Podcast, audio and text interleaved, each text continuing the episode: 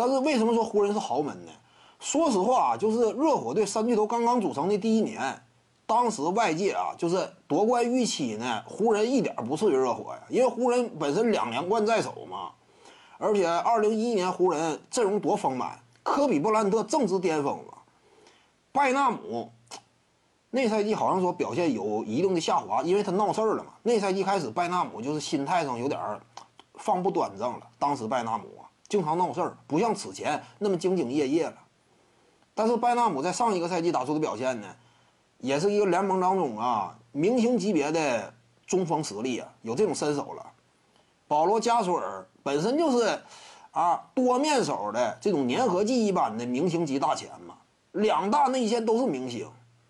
再有呢，内线三高，另外一人奥多姆，一零到一一赛季联盟最佳丢人。之前呢，呃，在联盟当中呢，他你要说打丢人的话，也是非常强悍的一位球员，跟当年库克奇啊多少有一定的类似之处嘛，就是组织型，在菲尔杰克逊的体系之下呢，这种这个丢人呢，很吃香嘛，战术戏份也挺重，非常优秀嘛。湖人内线三高多强势，甚至当时普遍认为呢，湖人队的战斗力啊，他最重要的基础，或者说他相比于其他球队呢，他最大的优势在哪儿？在内线，在高度。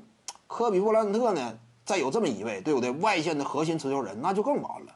就那会儿的湖人看起来阵容非常饱满，而且当年还是不是说还有这个阿泰斯特呢？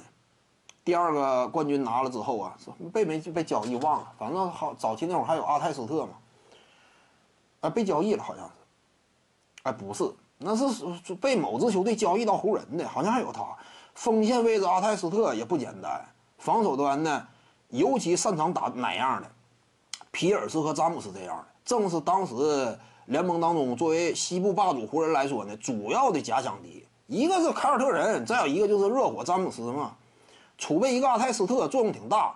当年阿泰斯特是有巅峰代表作的，面对詹姆斯呢，防了詹姆斯生涯第一次零助攻，一个助攻没送出去，当时詹姆斯都有点急眼，你就看那个表情啊，有点急躁，就是被阿泰斯特。当然他不可能每一场比赛都起到这么好的效果。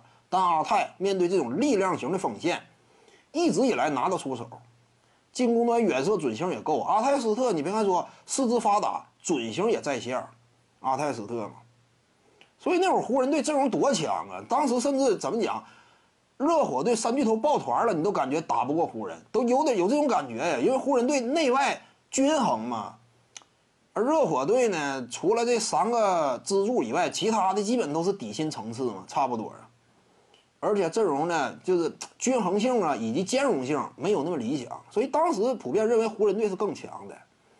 你这怎么能叫实力差呢？只不过二零一一年呢，阴沟里翻船，或者说呢，队内啊，也是嘛，就是这种属于什么？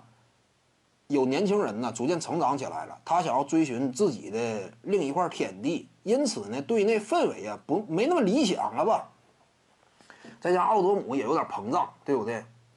呃，在场外啊，参加各方面这个真人秀之类的，牵扯了过多精力，那你这个就差点劲吧。那会儿菲尔杰克逊有点摁不住了，这没有办法。徐静宇的八堂表达课在喜马拉雅平台已经同步上线了，各位观众要是有兴趣的话呢，可以点击进入到我的个人主页当中，在专辑页面下您就可以找到它了。